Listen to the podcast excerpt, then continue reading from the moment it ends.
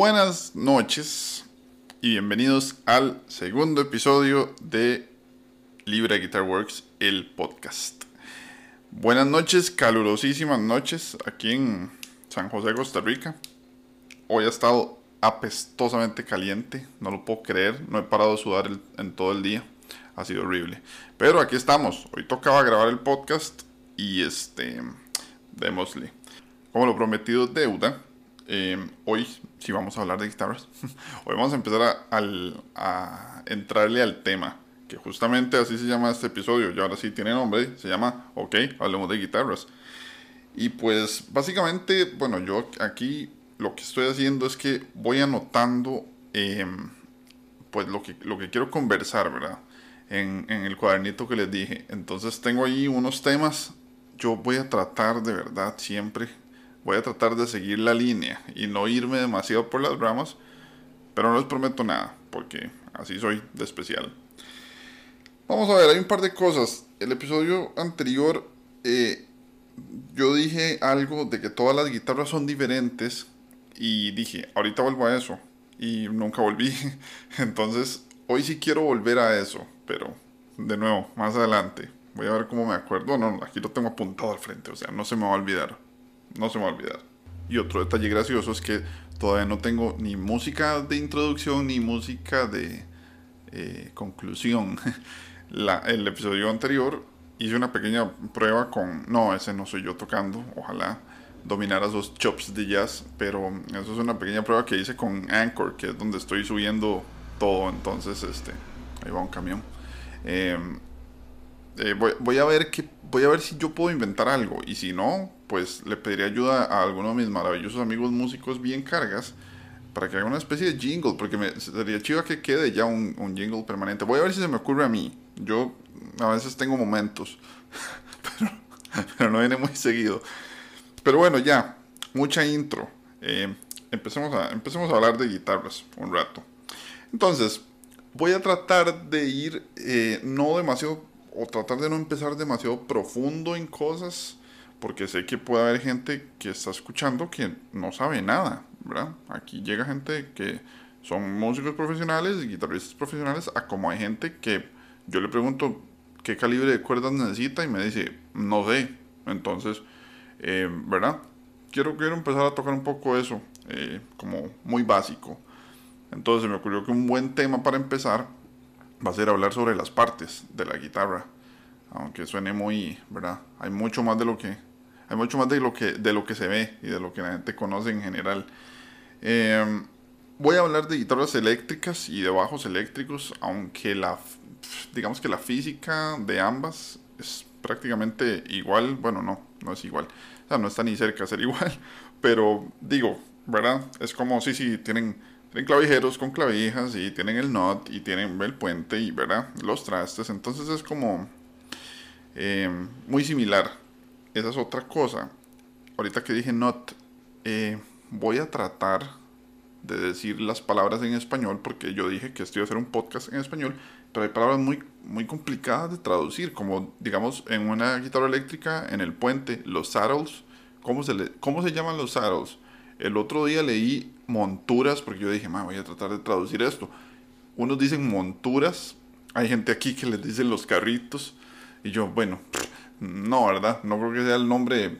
Entonces, algunas partes sí me voy a referir como, como el saddle, los saddles. Al nut le dicen la cejilla, eh, ¿verdad? El hueso, etc. Pero bueno, empezando como por las partes de la guitarra. Em, si, las, si las ven, si tienen una al frente.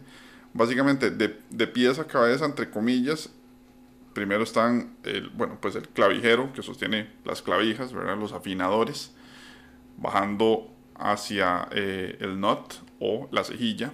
Después está el diapasón, brazo, eh, cuello, eh, tiene montones de nombres. Yo siempre le digo neck porque, es verdad, pero, pero sí, sí.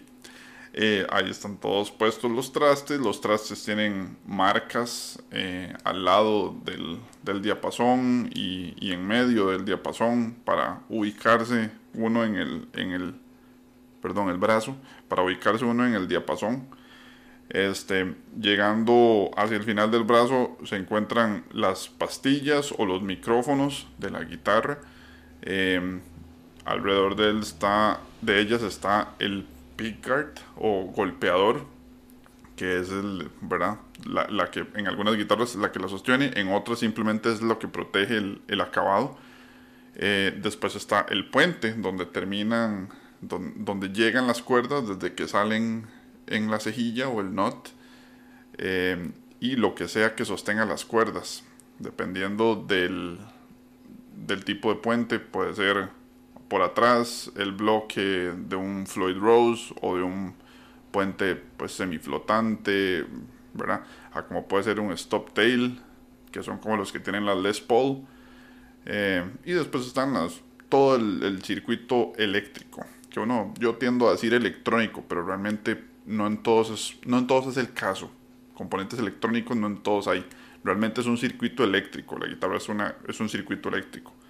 Y finalmente está el jack, que el jack de salida donde uno conecta el cable y los strap buttons, que bueno, hay gente que le dice los botones también para la faja, para uno guindarla y demás. Entonces, ¿por qué menciono eh, lo de las partes de la guitarra? Aunque parezca eh, hasta tonto, si se quiere, es porque cada elemento de la guitarra cuenta y algunos son muy eh, subvalorados y son muchísimo más importantes de lo que parecen. Entonces, la forma en la que funciona una guitarra o la mayoría de instrumentos musicales realmente es una cuestión de mera física, física pura. Entonces, por ejemplo, para poner, para poner un ejemplo sencillo y el más conocido por todos, hablando de la, la nota La en, afinada en 440 Hz, que son oscilaciones por segundo, o sea, eh, lo que tarda una onda en subir y bajar y regresar al punto cero en un segundo. Em, en un La afinado en 440 Hz significa que una onda vibrando a 440 veces por segundo o 440 oscilaciones por segundo va a sonar como un La. Entonces nada más tengan eso en cuenta por un momento. Regresémonos a la guitarra imaginemos el diapasón eh, junto con el cuerpo, ¿verdad? La escala de la guitarra es básicamente lo que rige todo. Ahora, ¿qué es la escala? La escala es la medida de desde eh, el knot hasta el puente. Más específicamente, desde donde las cuerdas salen del knot o de la cejilla hasta donde tocan en el punto exacto en el que tocan en ambos extremos, el knot y el puente. Esa medida es la escala. ¿Ok? Entonces, en la Fender, por ejemplo, eh, bueno, hay, varias medidas que ya están como establecidas. Fender eh, popularizó la, de 25 y medio pulgadas, o sea, 25.5 pulgadas, o su equivalente en milímetros. Eh, bueno, otro, otro día con más tiempito les busco el dato milímetros. Em, se popularizó porque es más sencillo, digamos 25.5 pulgadas creo que son como decir, no me acuerdo, 683.54 milímetros, una cuestión así. Entonces es como más incómodo. Aquí, en esta ocasión, solo en esta ocasión, sirve el sistema imperial. Em, entonces, Fender popularizó esa, escala, que es lo que se conoce como escala larga en guitarras. Gibson em, empezó a hacer guitarras de escala corta, que, o, bueno, más corta, eh, por lo menos entre las populares. La escala de Gibson es de 24.750 pulgadas, o sea, 24 y 3 cuartos. Em, por ejemplo, PRS, las guitarras que hizo Paul Reed Smith, él agarró, como hizo un híbrido entre Fender y Gibson, la escala de una PRS es de 25 pulgadas cerradas. Ni medio ni 24 y 3 cuartos. Él hizo 25 cerradas. Entonces, ¿en qué afecta la escala? O, qué es lo que sucede con la escala? Básicamente la escala es lo que va a dictar a dónde se van a posicionar los frets o los trastes eh, en el diapasón y en qué posición tiene que estar el puente con respecto al knot. ¿ok? Entonces, eso es una muy, muy común de la gente cuando pregunta, por ejemplo, em, ¿puedo cambiar nada más el brazo de mi Strat por cualquier otro? Sí no, digamos, puede cambiarlo por cualquier otro brazo de Strat o cualquier otro brazo que sea exactamente de la misma escala y que se siente exactamente en el mismo punto de donde usted quitó el brazo que tenía puesto, que los tornillos con los que uno lo prensa, por ejemplo, estén en el, exactamente en el mismo punto. ¿Por qué? Porque si se mueve, por ejemplo, un milímetro, un milímetro, bueno, ya es, ya es bastante, pero por exagerarlo, digamos, dos milímetros más adelante o más para atrás, ya por la escala que tiene la guitarra entre el not y el puente, los, las notas que uno va a digitar en los trastes van a sonar completamente desafinadas porque ya las medidas ya no están exactamente como deben estar. Cuando se está haciendo una guitarra, eh, los, donde se insertan los trastes es una medida exacta y específica. De hecho, es una fórmula que hay que seguir. Es una fórmula que se hizo hace montones de años cuando se inventó la guitarra. Eh, y eso se hizo para compensar pues las tonalidades de la guitarra. Esto es entrar en tal vez en un poco de mucho tecnicismo, pero bueno, eso es una buena lectura si algún día quieren aprender un poco de eso, eh, de cómo se afina la guitarra y de cómo está construida, básicamente eh, lo que se llama el, ah, ¿cómo era? 12 eh, step tempered tonal no sé qué, o tonal tempered algo. Pero básicamente lo que se dice es que cualquier nota se divide en, bueno, una octava se divide en 12 semitonos. Por eso, ¿verdad? Cualquier nota al aire es la misma que digitada en el traste 12, solo que una octava más alta. Ahí están los 12 pasos para esos 12 semitonos. Entonces, esas posiciones de los frets ya están establecidas por una fórmula matemática en un lugar muy específico. Entonces, en una guitarra de escala larga, uno no puede nada más reemplazarla por una guitarra, eh, por un brazo, perdón, de escala corta, porque las notas entonces ya no van a calzar. Ese siendo el principal de los problemas, digamos, que puede, que puede generar. Pero la escala también eh, rige la tensión que va a tener la guitarra, eh, entre otras montones de cosas, ¿verdad? Pero digamos, la tensión es de las cosas más importantes. Por eso la gente prefiere tener, digamos, una Les Paul eh, con cuerdas .9 y solear sobre eso. estoy hablando de generalidad, ¿verdad? La mayoría. Porque siempre hay alguien con una Strat que le gusta usar una Strat con punto .13, eh, acción alta y se siente súper duro e incómodo, pero a la persona le gusta. Bueno, Stevie Ray Vaughan era un buen, era un buen ejemplo de eso. Stevie Ray usaba cuerdas gruesísimas con acción altísima y se des los dedos, ¿verdad? Pero en general la gente tiende a usar eh, calibres más eh, pequeños o más ligeros, menos gruesos pues, en guitarras de escala larga y calibres un poco más gruesos en guitarras de escala corta para compensar, porque esa es otra. No a todo el mundo le gusta usar unas .9 o unos, unas .8 en una Les Paul porque se puede sentir muy flojita. Las cuerdas se pueden sentir muy suaves y hay gente que no le gusta eso. Hay gente que sí, pero eso también acarrea otro problema. Que cuando hay poca tensión, las cuerdas al tener más vibración. Están, están más suaves, más, más... Lo que quiero es como que traten de imaginar una cuerda bien tensa, ¿verdad? Súper tensa en el momento en el que uno la rasga, eh, pues vibra poquito. Conforme uno la va soltando, eh, la onda se va haciendo más grande. Entonces, cuando esto pasa en una guitarra, esa, ampliación de la onda de la cuerda puede llegar a generar que la cuerda pegue en los trastes. Y esto es, amigos y amigas, lo que todo el mundo detesta, el famoso y conocido trasteo. Que simplemente es ese sonido de, de cuando una cuerda está rebotando contra alguno de los otros eh, trastes, no el que uno está tocando. porque el que uno está tocando es el que hace la función de la cejilla en ese momento. Es como correr, es como correr el not hacia adelante donde uno esté tocando.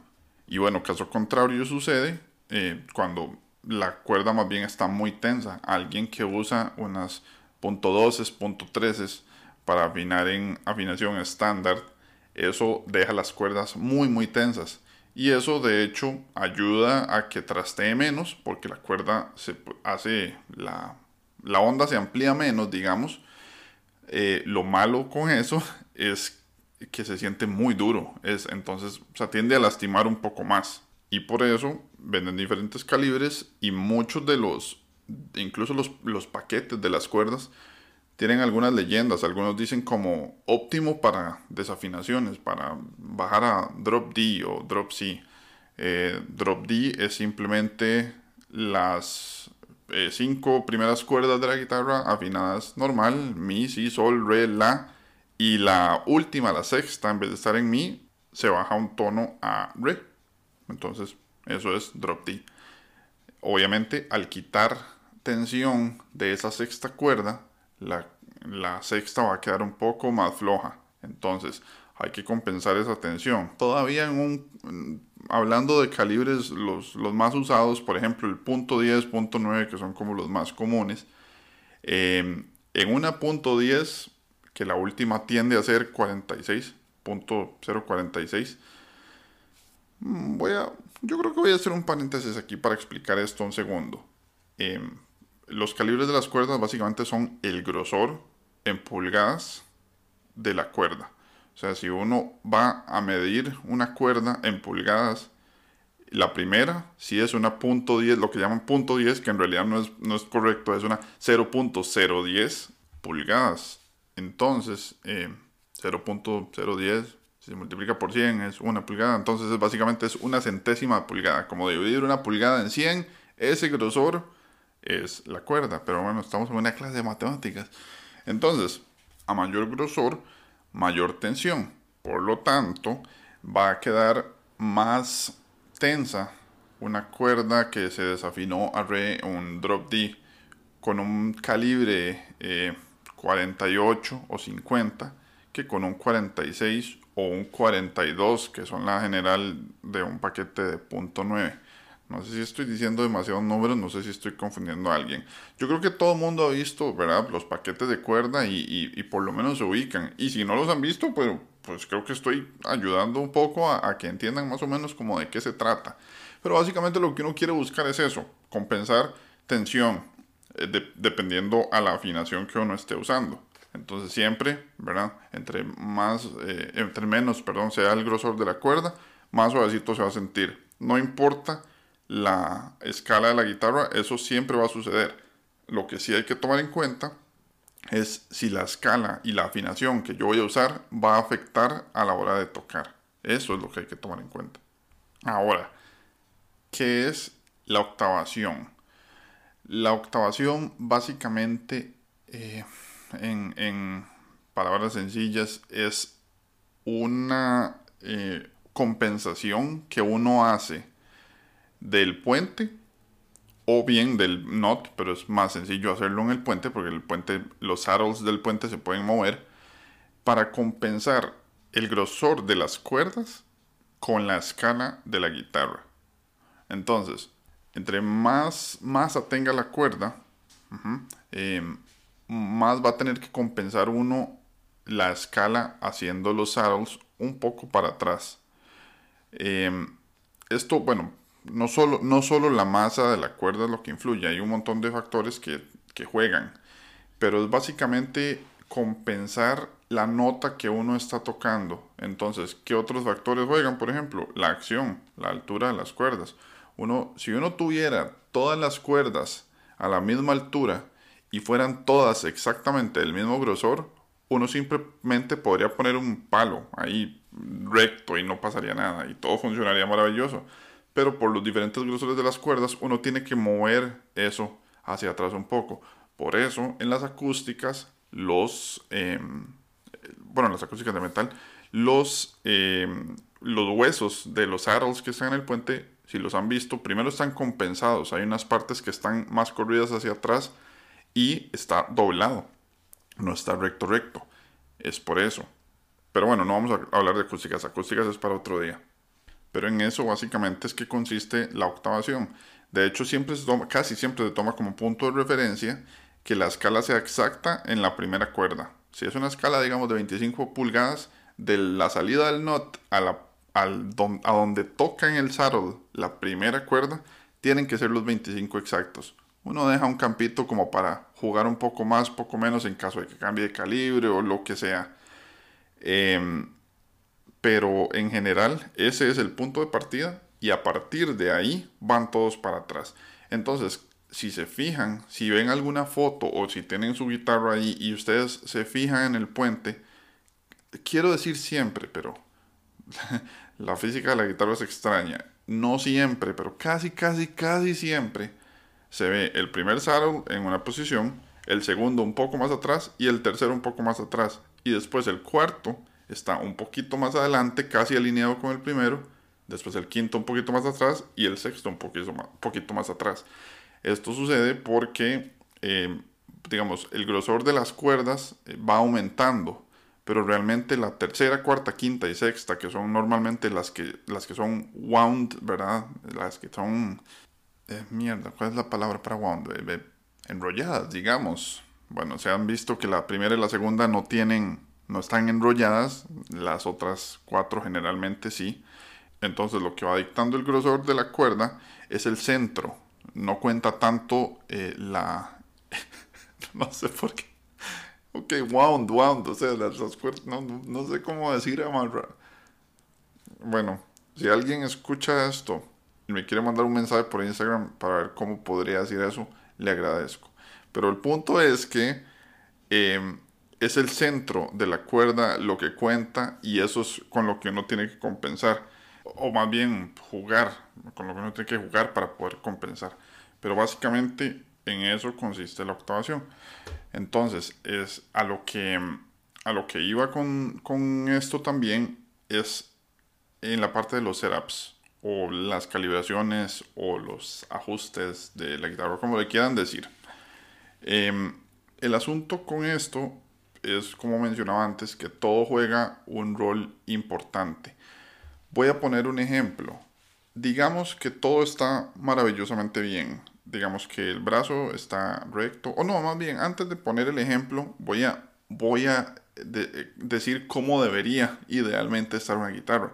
Número uno y más importante que todo es, como mencionaba antes, la escala.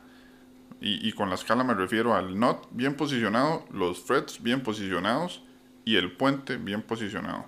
Si hay algo mal ahí, uno no puede empezar a trabajar. Eh, ¿Verdad? Si el, si el puente se instaló mal de fábrica, que eso tiene que haberlo hecho alguien a mano, porque ya Fender, Gibson y demás no, no instalan eh, puentes a mano, ya todas, todos esos cortes, todas esas cuestiones las hacen ya pues máquinas, ¿verdad? Son eh, guitarras de producción masiva y ahí no hay mucho margen de error, pero si alguien a mano o por ser una guitarra muy barata o de mala construcción, instala mal el puente o instala mal el not o incluso algún fret, ahí va a haber un problema. Y eso no, bueno, lo de los puentes sí se puede corregir, se puede mover. Eh, pero si hay algo mal en los frets, chao, ¿verdad? No hay, no, hay, no hay mucho que hacer. De hecho, esa es la otra cosa. Para mí, el brazo es básicamente lo, más importante de todo no solo por la posición de los frets, la posición del not y demás, sino porque un brazo doblado si un brazo tiene una curvatura hacia un lado, es muy difícil, muy, muy, muy difícil rescatarlo. Digo doblado de lado porque si está cóncavo o convexo, eso es básicamente, o se puede decir que es normal, eh, porque ya sea, si está muy cóncavo es porque las cuerdas pueden estar jalándolo mucho hacia el frente, si están muy convexos, porque más bien tiene alguna curvatura que ya se hizo, o porque el alma o el truss rod que es esta varilla que va en el centro del, brazo, que se usa precisamente para compensar esas tensiones de las cuerdas, puede estar o apretando demasiado, o más bien demasiado flojo, o apretando para el otro lado, más bien poniéndole más tensión, o sea, sumándole más tensión a la que ya están jalando las cuerdas hacia, hacia el frente. Y en esos casos el brazo se ve completamente curvo. Pero si mientras sea cóncavo o convexo a lo largo, está todo bien. Se puede corregir en la mayoría de los casos. Pero si está doblado de medio lado, eso es muy difícil. Ahorita toco ese tema de por qué, por qué los brazos se doblan así. Pero básicamente, eh, volviendo al, al, punto, si el brazo está recto, recto y todo está bien, eh, eso es el punto de partida para cualquier setup. Número dos, los trastes. Los trastes tienen que estar nivelados. Eh, por la física de la guitarra, el ángulo en el que el, brazo se instala sobre la guitarra va a ser básicamente el punto de partida para setear la altura de las cuerdas. Ya luego uno juega con lo demás, eh, ¿verdad? Que tan recto está el brazo, eh, la altura ya del puente propiamente o de los aros que son, son movibles, ¿verdad? Uno los puede ajustar, eh, la altura a la que está cortada el knot, todos esos factores pero eh, estando el brazo recto y estando el puente ajustado en la posición en la que tiene que estar, el knot cortado como tiene que estar, una cuerda viaja completamente o casi completamente paralela a los trastes. Ese ángulo mínimo del que les hablaba cuando se instala, eso, ese pequeño ángulo va a ser o va a dictar básicamente la acción o la altura de las cuerdas. No pueden ir completamente paralelas, se van haciendo un poquito más, más altas conforme va extendiéndose el brazo, pero van casi paralelas. Entonces, entre más baja esté la cuerda y más cerca esté de cualquier traste, en el momento en el que uno digita y rasga la cuerda, la cuerda va a hacer la vibración de la que hablaba al inicio y, y entre, bueno, eso es otra, entre más duro le dé uno, pues obviamente la, vibración se va a ampliar más todavía y eso va a afectar em, el comportamiento de la cuerda sobre el traste. Entonces, entre más amplia sea la onda, hay más chance de que la cuerda toque un traste y trastee. Pero si los trastes están todos a la misma altura, en teoría, no debería pasar nada de eso. Si uno está tocando, pues normal, ¿verdad? Si uno no está haciendo el propio, que la cuerda se amplíe demasiado en, su onda, no debería trastear. El problema es, es, una cuestión tan, tan milimétrica que si hay trastes que están eh, disparejos en las alturas, esa vibración de la cuerda es muy probable que vaya a tocar en algún punto y vaya a generar un trasteo en general, en general, pasa siempre con la siguiente, perdón, con el siguiente traste del que uno está digitando. Si yo estoy digitando el traste 3 y el cuarto es el que está nivelado, ahí es donde va a trastear, ¿verdad? desnivelado me refiero a, a, diferencias en altura, generalmente más alto, ¿verdad? Entonces, eso es vital para que la guitarra funcione y, suene bien y limpiecita. Entonces, mientras esto esté eh, correcto, digamos, mientras los trastes estén todos bien nivelados em, em, y, se empiecen a agregar todos los otros factores, se empieza a agregar el, el otra palabra en inglés, el relief. Es que, ¿cómo dice uno eso? El alivio, el alivio del brazo el, relief se le llama a la pequeña curvatura que tiene el brazo, que sí tiene que tener un poquito, porque vamos a lo mismo. Si yo ajustara demasiado, demasiado el brazo y lo dejo más bien convexo, la cuerda va a viajar en una línea recta hacia el puente desde que sale del knot y se va a topar básicamente con una montaña de trastes, cuesta arriba. No hay forma en la que eso no genere un trasteo, porque nunca va a ir paralela al fretboard, sino que ya se está enfrentando a una cuesta. no, es difícil de explicar sin, sin imágenes, pero espero estarme dando a entender. Entonces siempre tiene que haber un poquito, un poquito de relief en el brazo, eso sí, pero es milimétrico de nuevo. Si eso está bien, eh, ya cuando la guitarra está afinada como tiene que estar, eh, uno va a la acción, que es empezar a jugar con, con los saddles o el puente en general hasta donde se pueda mover para darle la altura ideal a la guitarra. ¿Por qué digo ideal? Porque, eh, por ejemplo, en una Strat, en una Stratocaster, el radio que tiene el brazo, o no el brazo, más bien el diapasón, el radio que tiene el diapasón sobre donde van los trastes, eh, va a jugar un papel fundamental en, la acción de, de, las cuerdas, en la altura de las cuerdas. ¿Por qué? Porque entre más pronunciado sea el radio o entre más cerrado sea, por así decirlo, ¿verdad? Más circular, a la hora la que uno hace bends, la cuerda va a tender a trastear en, eh, en las zonas del medio, porque el, el, radio es muy cerrado. Entonces, por eso es que es más sencillo hacer bends eh, pronunciados sin que las cuerdas se ahoguen, sin que trastee y todo ese tipo de cosas en guitarras como, no sé, Jackson, que tienen los radios mucho, mucho más planos, porque están hechas para eso. Las, eh, las Stratocasters, por ejemplo, tienen los radios más cerrados, son muy cómodas para hacer acordes, no tanto para hacer ese tipo de solos. De nuevo, todo es ajustable y todo es cuestión de gustos. Hay gente que prefiere eh, las strats para solear, simplemente suben un poco más la acción. Eh, pero eso, eso sí es una, una cuestión general. Una strat, eh, por lo menos de las clásicas que sí tienen el radio más pronunciado, no van a tender a tener la acción o la altura de las cuerdas tan bajita como, bueno, como una Les Paul, por ejemplo, o incluso otras de radios más, mucho, mucho menos pronunciados, como, como las Jackson, como las, las guitarras modernas para, para, metal y ese tipo de, de esos estilos de, de música.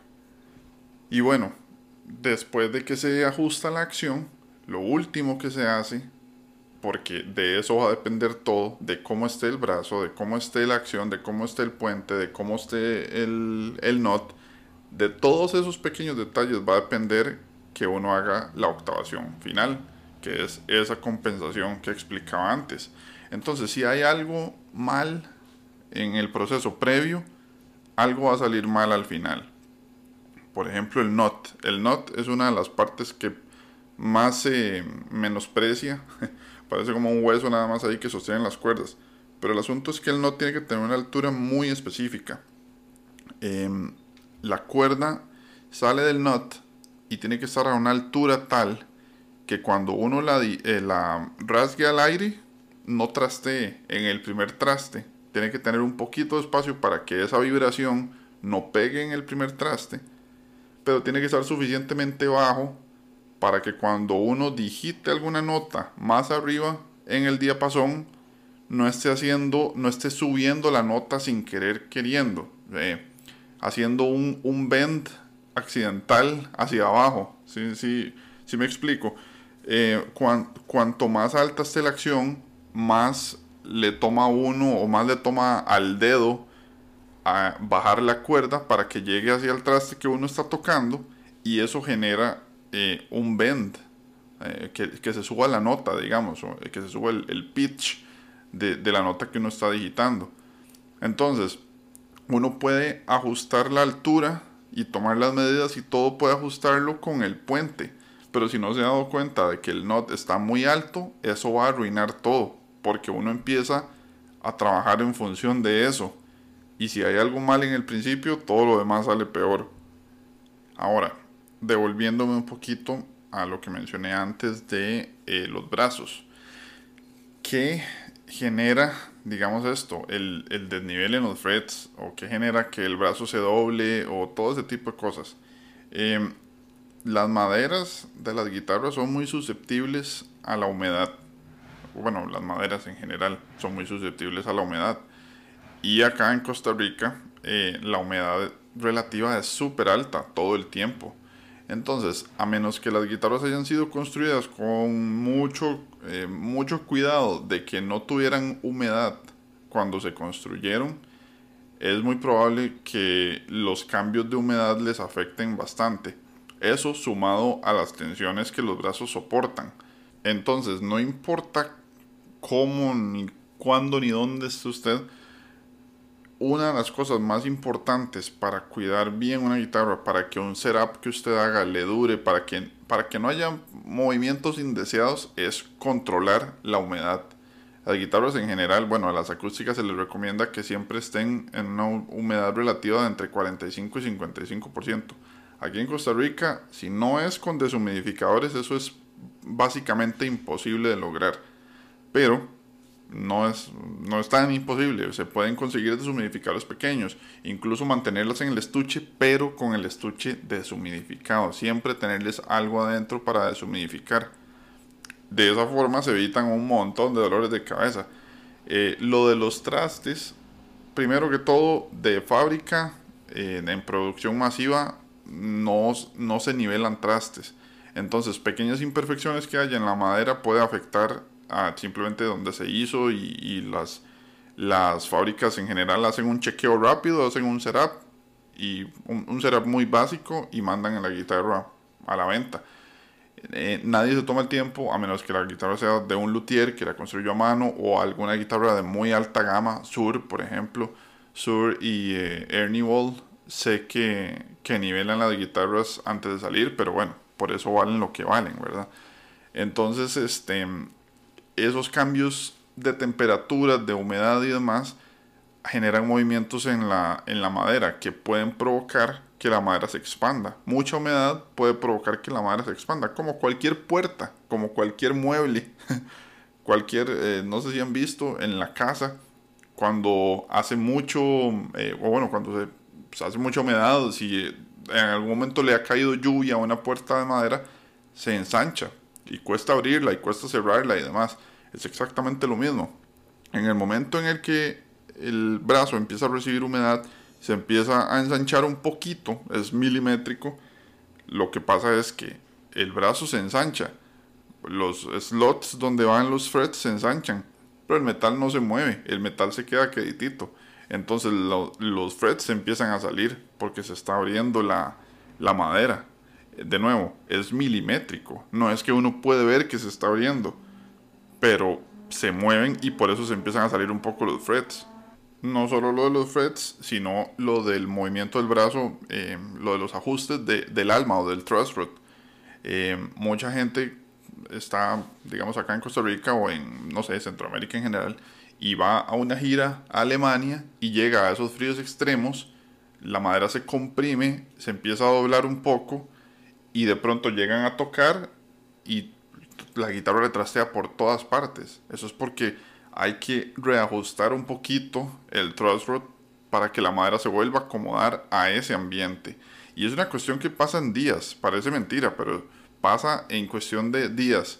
Entonces siempre hay que estar como muy pendiente de esas cosas. O sea, para mí, temperatura y humedad en cuestiones de guitarras y maderas, eso es absolutamente primordial de tener cuidado.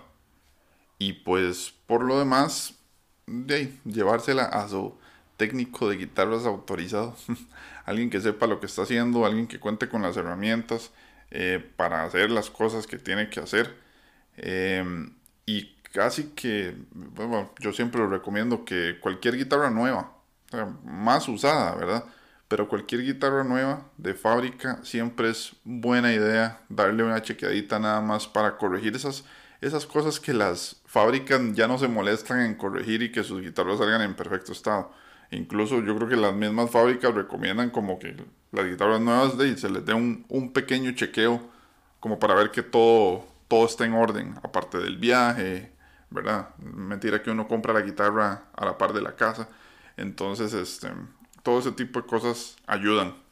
Em, yo ya me voy acercando al final, al final de este episodio.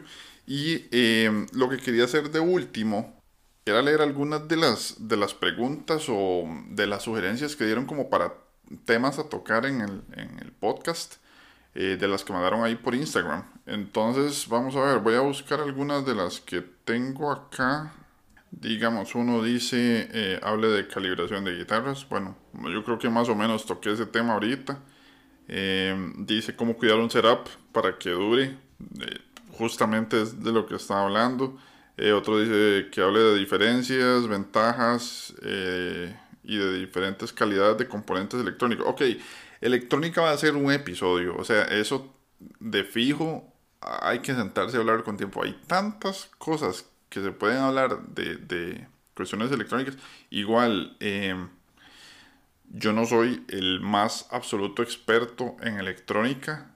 Em, de nuevo, la, la, guitarra es más un circuito eléctrico y hay cosas básicas que manejo bastante bien, pero hay otro montón de cosas más profundas, de componentes electrónicos y de tarjetas y demás, que eso tal vez podría invitar más bien a que hable con nosotros un rato a Nelson Porras, que es el, el que trabaja amplificadores y este pedales y toda esa cuestión en Electro Home CR si no lo siguen, para que lo sigan, es carguísima. Él sigue siendo un ingeniero electrónico y él sí sabe un montón de eso. Entonces sería bueno como tenerlo aquí como de, como invitado para que nos hable un poco de eso. Pero electrónica en guitarras, eso va a ser un capítulo aparte, de fijo. Y aquí hay un par que son muy similares. Una dice eh, modificaciones comunes para pasar a un para pasar una guitarra de gama media a, a una mejor. Y otro dijo como que si vale la pena entre comillas, pimpear un instrumento barato. Ok, eh, con esto es, esto, es un, esto es una buena pregunta. Dependiendo obviamente de la guitarra, ¿verdad? Hay algunas que uno dice, sí, esto no, no vale la pena entrarle por ninguna parte. Es más el gasto, más los componentes. Pero en general, eh, casi siempre es una buena idea agarrar un instrumento barato y mejorarlo. A menos que uno sepa o que se dé cuenta de que está construido con muy malas maderas. Porque por ejemplo las Squire son guitarras que están bien construidas en buena madera. No, no necesariamente es madera de altísima calidad, pero es buena madera. Em, donde escatiman un poco en el precio cuando se construyen es en los componentes electrónicos principalmente en el nut, que es de plástico, en los afinadores, que son bastante genéricos, el jack, eh, todo ese tipo de cosas. Entonces, para mí, número uno, eh, en una guitarra eléctrica, eso sí, pastillas o micrófonos.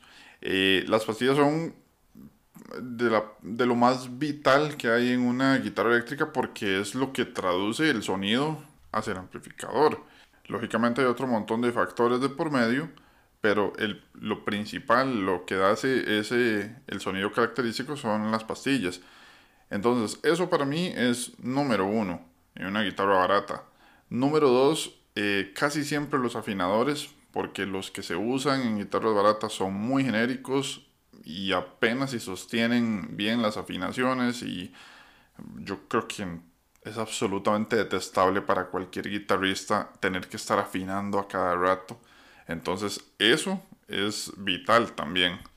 Eso, esas dos para mí son como las principales. De ahí en fuera las posibilidades son infinitas. O se puede cambiar absolutamente todo el sistema eléctrico. Puede cambiar los potenciómetros, puede poner modificaciones, puede hacer lo que usted quiera.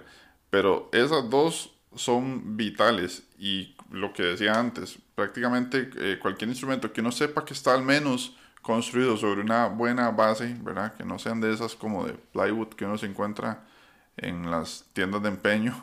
Eh, eh, eso preferiblemente no, pero eh, casi que siempre vale la pena pimpear, por así decirlo, una, una, guitarra.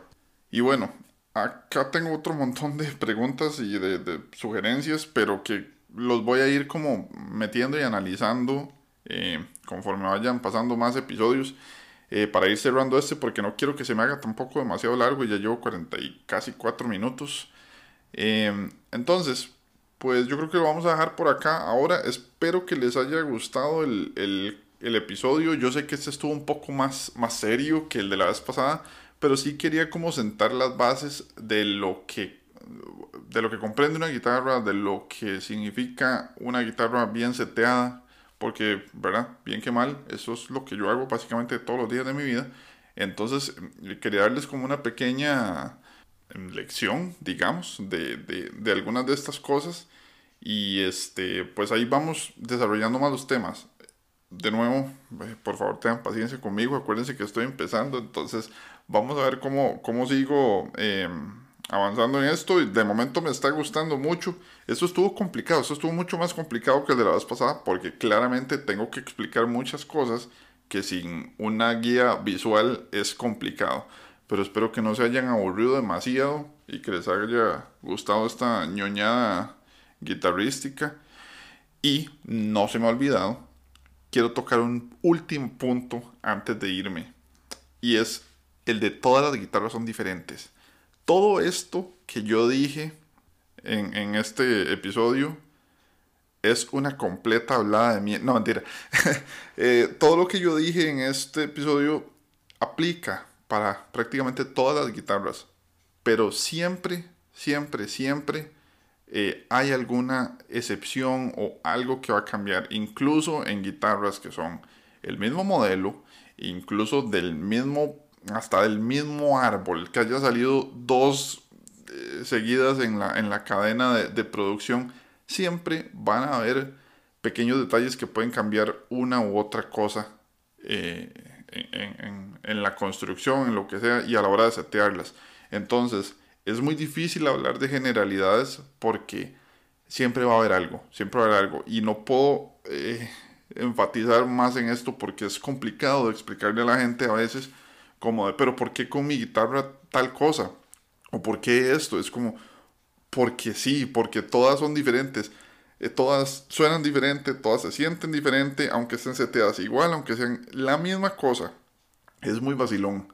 Pero eso también es como la belleza de esto, porque es como, casi se puede decir que cada una tiene como una personalidad única. Entonces, eh, es muy chiva. Pero quería, quería dejar con, eh, o sea, quería mencionar eso porque lo había mencionado primero en el, en el episodio pasado y ahora lo volví a mencionar en este. Y siempre me gusta enfatizar en el que hay generalidades para todo lo referente a guitarras, pero no siempre todo es igual. Entonces nada, eso era lo último. Voy cerrando el cuadernito.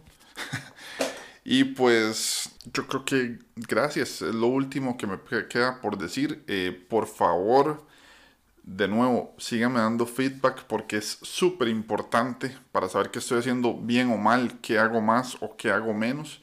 Entonces, eh, si lo escuchan y les gusta y como con el primer episodio que me llegó un montón de feedback súper, súper importantísimo, eh, avísenme.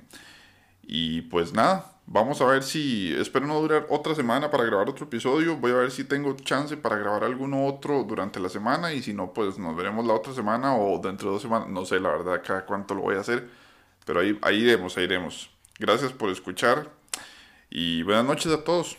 Chao.